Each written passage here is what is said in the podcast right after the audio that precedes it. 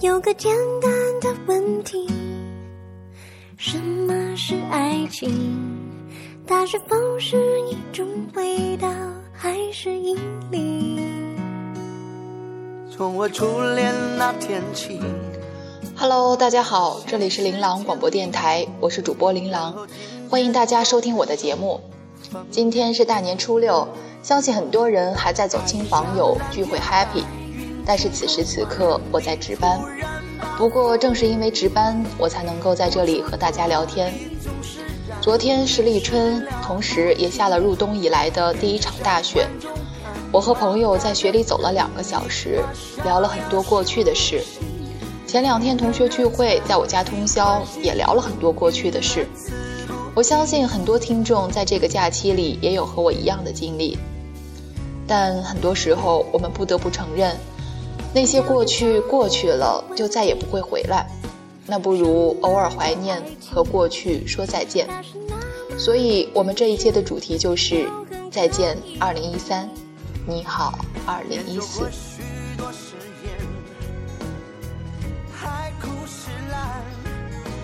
却越想要解释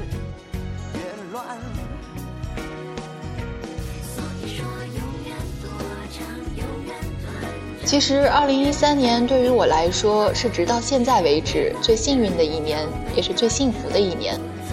二零一三年的二月十日，农历正月初一，新的一年的开始。那一晚，我一夜没睡，因为得到了我最喜欢的作家的一套签名书，很珍贵。于是，我的微博在那天晚上被无数次艾特。所以，二零一三年的开篇对于我来说非常难忘。新的一年一定是从年三十儿的春晚开始的。那一年的除夕和今年一样，是在边看春晚边看微博吐槽中度过的。哈文导演不遗余力想给观众提供一场视视觉盛宴，而微博上的段子手们也在不遗余力的见招拆招。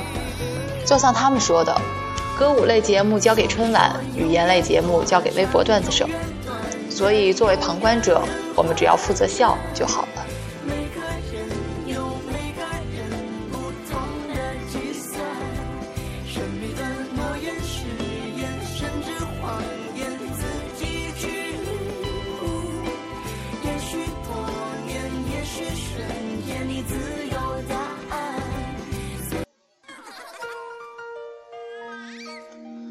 如果去年有什么经典语录到现在都还记忆犹新，那应该是打败你的不是天真，是无邪。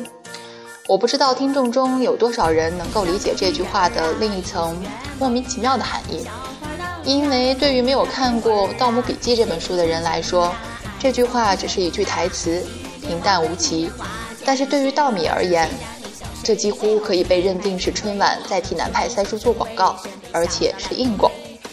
明年是二零一五年，我相信有一个地方一定会成为旅游胜地，那就是长白山，因为张起灵要重出江湖了。估计很多听众听得云里雾里，但是这里不做解释。如果你也是稻米，你一定会懂得。作为一个电台主播，我也一直在不遗余力地推荐一些非常小众的东西，这个纯粹是我个人的兴趣爱好，但是我非常愿意拿出来和大家分享。谁让这是我的节目呢？我口说我心，我推荐的都是我认为好的，希望大家也能够喜欢。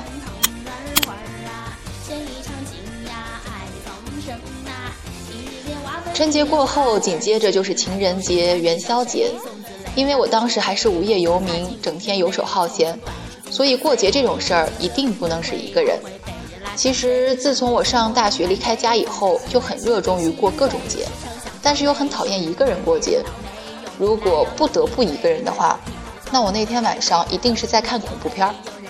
所以，这大概就是我为什么看过那么多恐怖片的原因。二零一三年的第一个月，就像我们现在听到的这首歌一样，欢乐喜庆。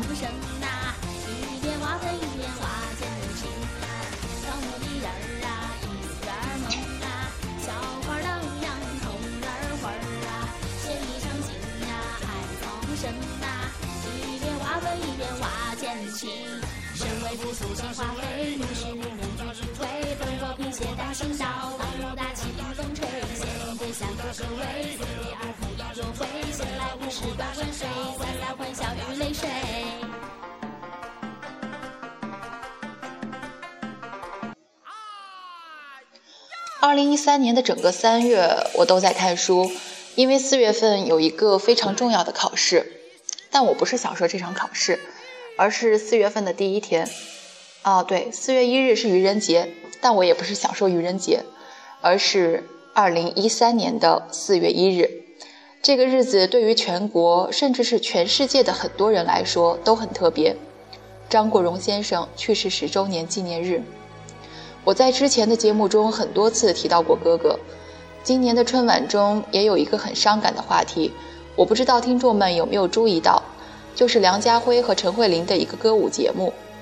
董卿说这是梁家辉从艺三十三年以来第一次在舞台上表演歌舞，但是如果你看过《东成西就》，就会知道，梁家辉人生中第一次边唱边跳是在这部电影中唱了《双飞燕》。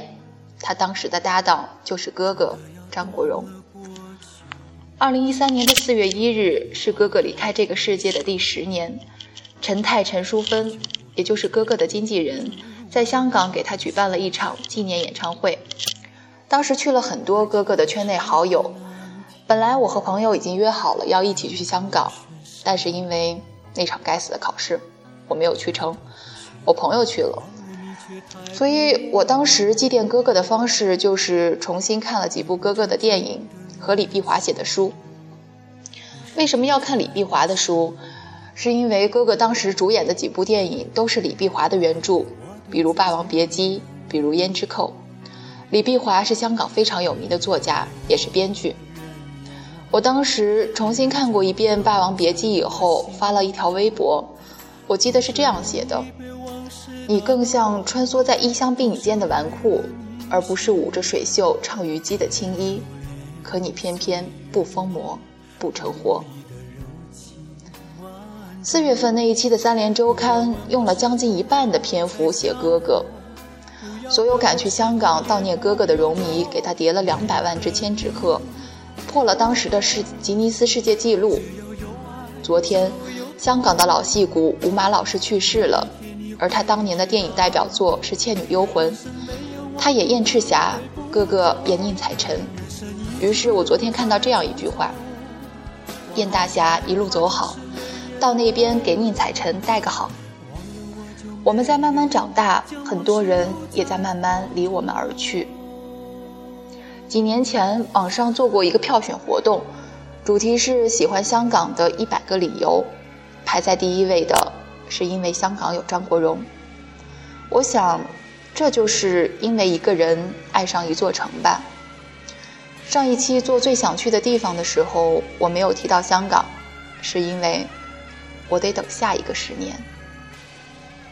去年的四月，因为张国荣，因为哥哥而变得非比寻常。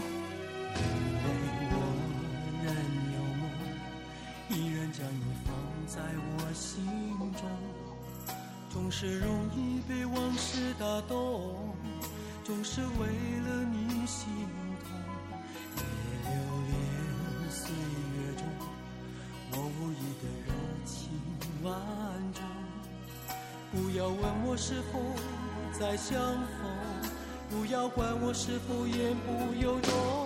为何你不懂？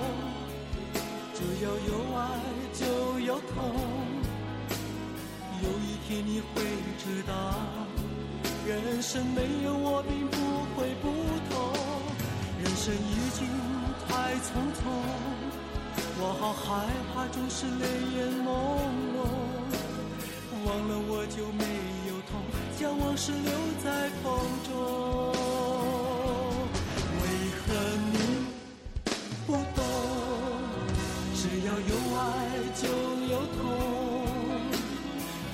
天你会知道，人生没有我并不会不同。人生已经太匆匆，我好害怕总是泪眼朦胧。忘了我就没有痛，将往事留在风中。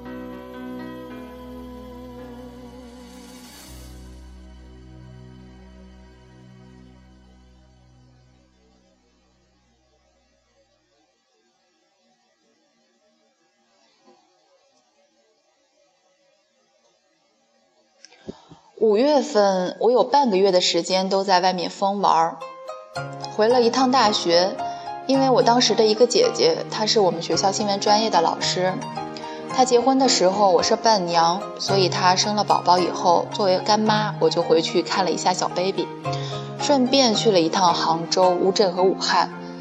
这是我第二次去杭州。这次去是有两个原因，一个是找一找西泠印社，如果你是稻米，一定会明白西泠印社的意义；另一个是找苏小小墓，因为第一次去的时候没有找到。关于杭州，关于旅行，我们以后会专门做一期节目，这里就不多说了。呃，不过我去过的地方，回来以后都写过攻略，发在我的微博上。如果有听众需要，可以去找一找我发的长微博。二零一三年的上半年，好像被回忆笼罩着，好像一直都在祭奠什么，祭奠哥哥，祭奠苏小小。对我还专门去了一趟孩子墓，去了孩子的老家，看望了孩子的母亲，在孩子墓前点了三支烟。我相信听众关于孩子最多的认识，应该都源自那句“面朝大海，春暖花开”。作为一个诗人，他在最好的年纪离开，才是真正应了那句“情深不寿，惠及必伤”。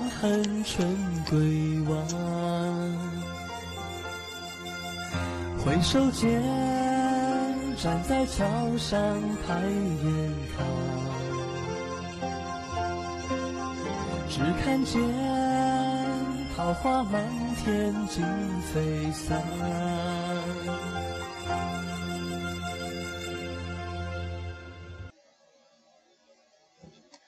上半年里最后的祭奠，应该是在电影院里看《致我们终将逝去的青春》。对于电影本身，我想说的并不多，最大的感触只有两个地方，一个是郑薇在礼堂里唱《红日》，会让人想起大学时参加的无数次晚会；另一处是包贝尔演的老张在散伙饭上吟的那首荡气回肠的诗：“醉笑陪公三万场，不用诉离殇。”说实话，原著和剧本在看电影之前我都看过了，并不是很喜欢。但是仍然走进电影院。我觉得很多人选择进电影院来看这部电影，都是觉得生活在这里应该做一个转折。时间过去了，以前为谁唱过歌，为谁喝过酒，为谁淋过雨，为谁躲在被窝里哭，为谁放弃过自尊，这些通通都过去了。那段被叫做春青春的光阴，随着电影的落幕画上了句号，然后一切重新开始，从头来过。其实这样挺好的，不要总是留恋过去。当你还停留在电影里缅怀青春的时候，赵薇已经凭借这部电影跻身亿元导演俱乐部了。这就是电影和现实的区别。其实电影也已经告诉我们了。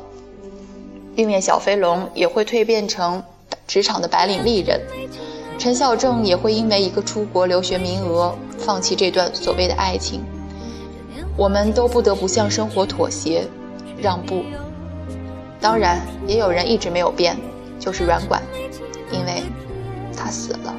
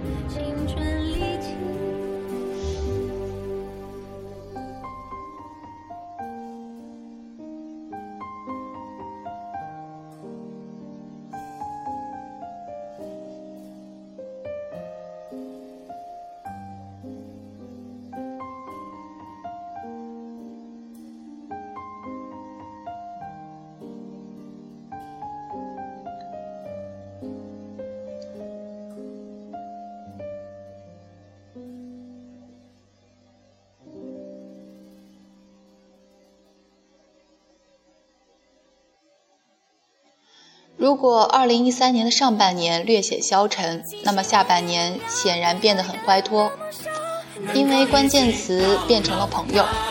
我不知道对于听众来说，朋友应该具备怎样的条件，或者说什么样的人能够成为你的朋友。对于我来说，就是对我好的人。你对我的好，我会加倍奉还。六七月份，因为考试的缘故，我认识了一群很重要的朋友。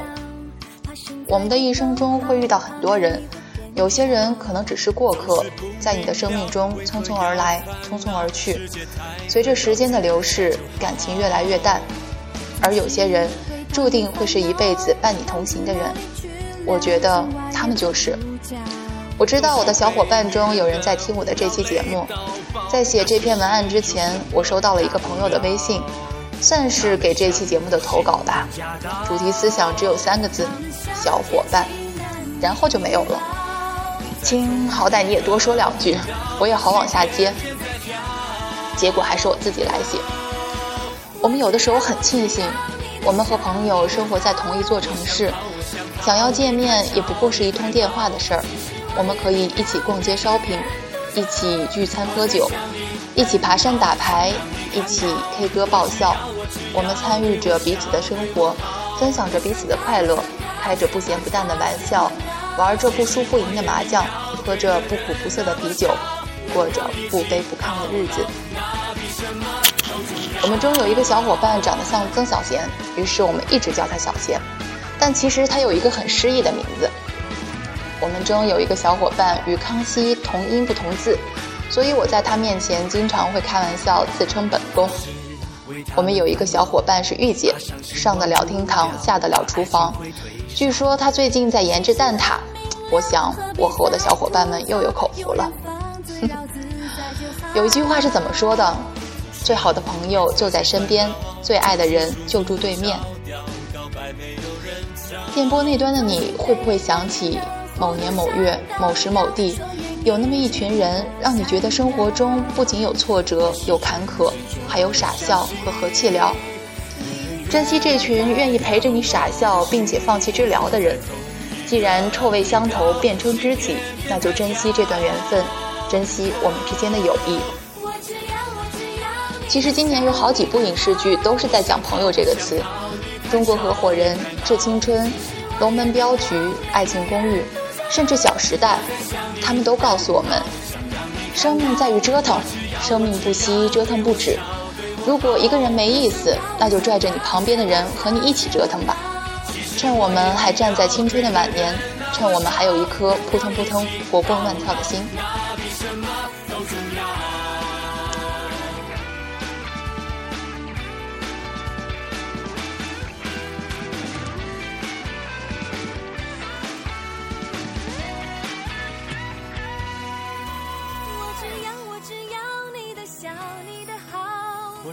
我想逃，你太吵，你太闹。其实我也明了，每个人都骄傲。我在向你奔跑，想让你看到。我只要，我只要对我笑，对我好。我想逃，我想逃，向我朝，向我闹。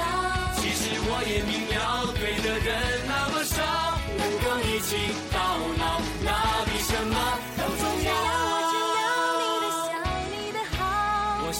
我想逃，你太吵，你太闹。其实我也明了，每个人都逃。我在向你奔跑，想让你看到。我只要我只要对我笑，对我好。我想逃，我想逃，向我吵。其实我也明了，对的人那么少，能够一起到老，那比什么都重要。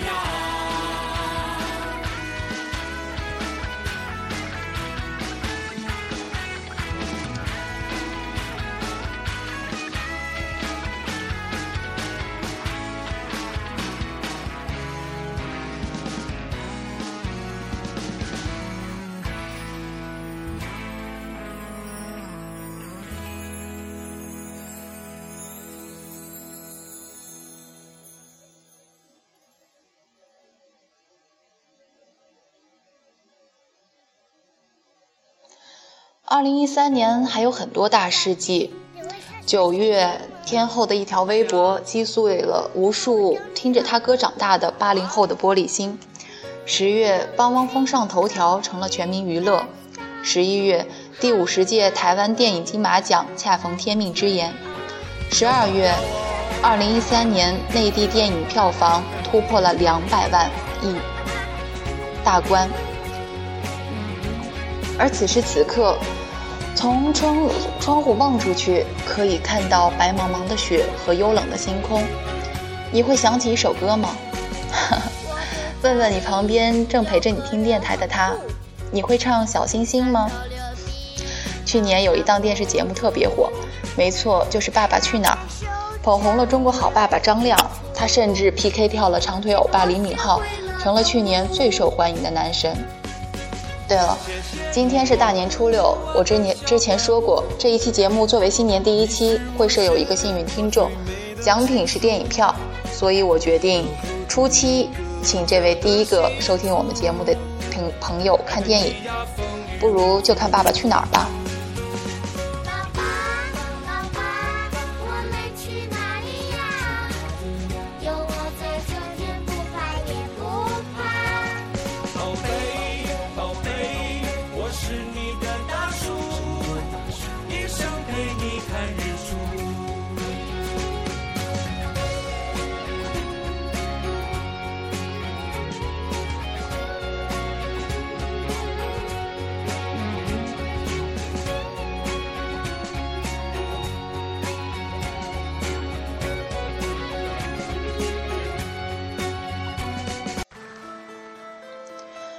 这期节目从春晚开始，也借春晚之名结束。这首《选珠帘》已经在古风圈里成了神曲。如果听众不介意，这期节目在这期也在这首歌中结束。当然了，你们介意也无效。我们这一期关于2013年的故事就要告一段落了。我之前向小伙伴征集了2014年的新年愿望，他们发给我，有的希望能够找到一份稳定的工作。有的希望能够收获一份爱情，有的则希望刚出生的小宝宝能健康成长。